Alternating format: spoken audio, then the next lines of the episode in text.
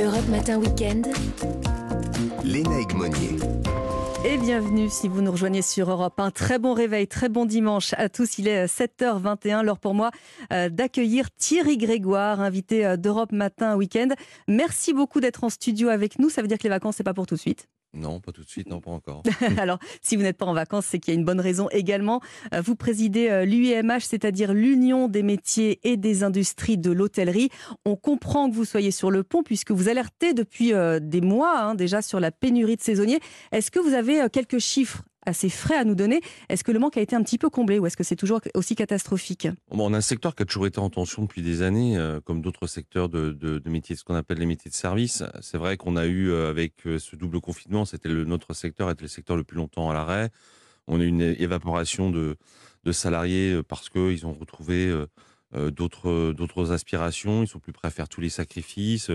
Euh, l'équilibre entre la vie privée, vie de famille, pas travailler les week-ends. Donc tout ça, ça a concouru à arriver à un pic à 250 000 autour du mois de mai euh, de déficit de recrutement pour cet été. Nous, on a des besoins qui montent jusqu'à 300 000 sur la période estivale, avec trois, trois temps de recrutement début avril, début mai, et après le gros des troupes, c'est pour début juillet pendant deux mois, ce qu'on appelle les jobs d'été. Donc c'est mhm. vrai qu'on a cette tension qui est beaucoup plus forte que d'habitude.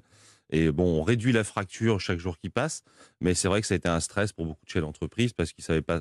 On a d'un côté une pénurie de main-d'œuvre et d'autre côté euh, une envie euh, folle de, nos clients de, venir en vacances et de rester en France. précisément, là on est au, cœur, de, au cœur des vacances, hein, les juilletistes sont là. Hein. Une équation un peu difficile, mais bon écoutez, on, la majorité globalement ont réussi à trouver, même si ça va contraindre un certain nombre de chefs d'entreprise de, fermer parfois une journée, voire deux journées, euh, pour pouvoir justement euh, accueillir dans les meilleures, conditions possibles leurs clients. Oui, on entendait dans le journal hein, tout à l'heure euh, à 7h Hubert, qui est restaurateur au Touquet, qui disait justement qu'il fallait essayer de trouver des astuces pour faire venir, faire revenir les travailleurs dans la, dans la restauration. Il y a pas mal de petites astuces. On les loge. Comment on fait?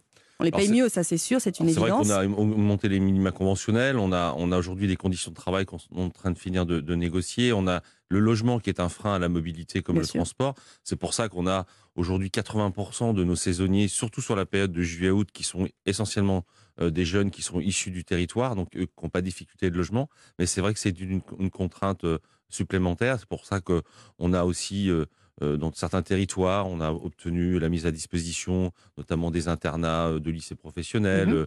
Vous avez des mises à disposition d'une partie de, de mobilhome dans des campings. Donc, il y a des, il y a des, il y a des, dans les territoires, il y a, il y a des bonnes pratiques. Il y a surtout des, des gens qui sont agiles parce qu'ils comprennent bien que la difficulté de recrutement va leur empêcher de, bah, malheureusement d'avoir une, une, saison un peu plus pérenne que ce que devrait avoir. Mais c'est quelque chose qui se faisait il y a quelques années encore de loger les saisonniers dans les hôtels, dans les Bien sûr. Alors le problème, Pourquoi ça a disparu? Il y a, peu. Alors, y a, tout le monde n'a pas la capacité de loger, mais on a surtout dans des territoires où il y a une très grosse pression foncière.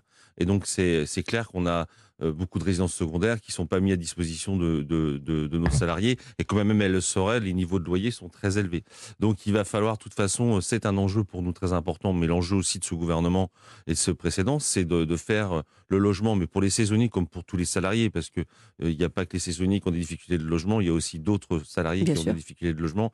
Je crois qu'il va falloir vraiment mettre en place un plan Marshall avec ce gouvernement pour trouver des solutions de, de, de logement au-delà de la construction, de réhabilitation, et puis de, je vois que dans, le Normandie, il y, a des, il y a des projets aussi de réhabilitation de, containers. Enfin, il y a tout un tas de possibilités qui doivent nous permettre justement d'envisager les saisons à venir un peu plus pérennes que, que, que, que ce qu'on vit là depuis euh, la période de post-confinement. Parce que le risque, effectivement, c'est qu'on rogne un petit peu sur la qualité au moment de l'accueil des touristes. Bah, c'est surtout qu'on rogne sur euh, déjà le nombre de jours d'ouverture, donc euh, pour pouvoir justement ne pas toucher à la qualité, et c'est ce que certains de mes collègues sont contraints à faire, bah, de faire une, une, à deux journées pour justement euh, faire souffler leurs équipes. Parce que aussi, d'un autre côté, vous savez, nous on travaille quand les, jours, les gens sont en vacances, dans des temps de loisirs, donc le dimanche est un jour et le week-end sont des jours comme les autres. Donc oui, malheureusement, ça va contraindre certaines entreprises à, fermer peut-être une à deux journées, mais c'est la condition, on va dire, pour pouvoir accueillir dans les meilleures conditions possibles notre, les, touristes qui s'annoncent globalement assez nombreux, voire très nombreux pour cet été. Alors il y a des lieux en France où l'on cherche plus de monde qu'ailleurs? Oui, il y a trois régions traditionnellement euh, qui sont très, qui sont très demanderesses de, de, de, population de main-d'œuvre. Ce sont la région PACA-Corse, la région euh, Bretagne, euh, Occitanie et Nouvelle-Aquitaine, quatre mhm. régions. Donc, c'est ces quatre régions, tout le bassin littoral. Donc on a effectivement, c'est là où on a les, les, les plus, grands, les plus grandes demandes d'offres d'emploi. Alors, vous avez signé il y a quelques jours une convention qui va faciliter l'arrivée de travailleurs saisonniers tunisiens. Qu'est-ce qu'il y a dans cette convention? C'est une, convention technique de mise en relation entre le Pôle emploi tunisien, l'ANETI, de, de, jeunes Tunisiens qui sont formés dans les lycées professionnels, qui vivent une crise terrible là-bas, et donc qui souhaitent venir en France mais des gens qui n'ont pas vocation à y rester puisque c'est des contrats maximum de 5 mois. Ça se fait depuis 20 ans dans d'autres secteurs comme le monde de l'agriculture. Alors on a la Tunisie, mais on a aussi d'autres pays qui s'y intéressent on a une telle, telle tension, je crois qu'on n'a pas le luxe de, se priver de toutes les sources possibles d'apport de, main-d'œuvre, euh, qui sont bien évidemment rémunérées, je le redis, parce que. Oui, j'allais vous poser la question. Rémunérés à quelle hauteur bah, Ils sont rémunérés à la hauteur des conditions et du Code du travail français, de la convention collective. Euh, on n'est pas. De toute façon, c'est pas de l'immigration économique. C'est un, un, on va dire, c'est un Erasmus professionnel qui va permettre à ces, à ces jeunes-là de pouvoir s'ouvrir vers le monde, comme on a beaucoup de Français aussi, de jeunes Français, qui partent à l'étranger dans notre secteur d'activité pour, pour parfaire leur curriculum vitae et leur expérience professionnelle naissante. Alors l'actualité nous ramène un peu, hélas, j'ai envie de dire, au Covid. Vous craignez euh, le retour euh, des passes, des masques, peut-être euh, des gens plus réfractaires pour aller dans les, les bars, les restaurants, les hôtels? C'est impossible. je crois qu'on n'a plus les moyens de refermer. il va falloir qu'on apprenne à vivre avec qu'il y ait des masques qui reviennent. Je pense que maintenant les Français savent exactement ce qu'ils doivent faire euh, pour en termes de gestes barrières. Mais euh, économiquement, ce serait totalement mortifère de refermer.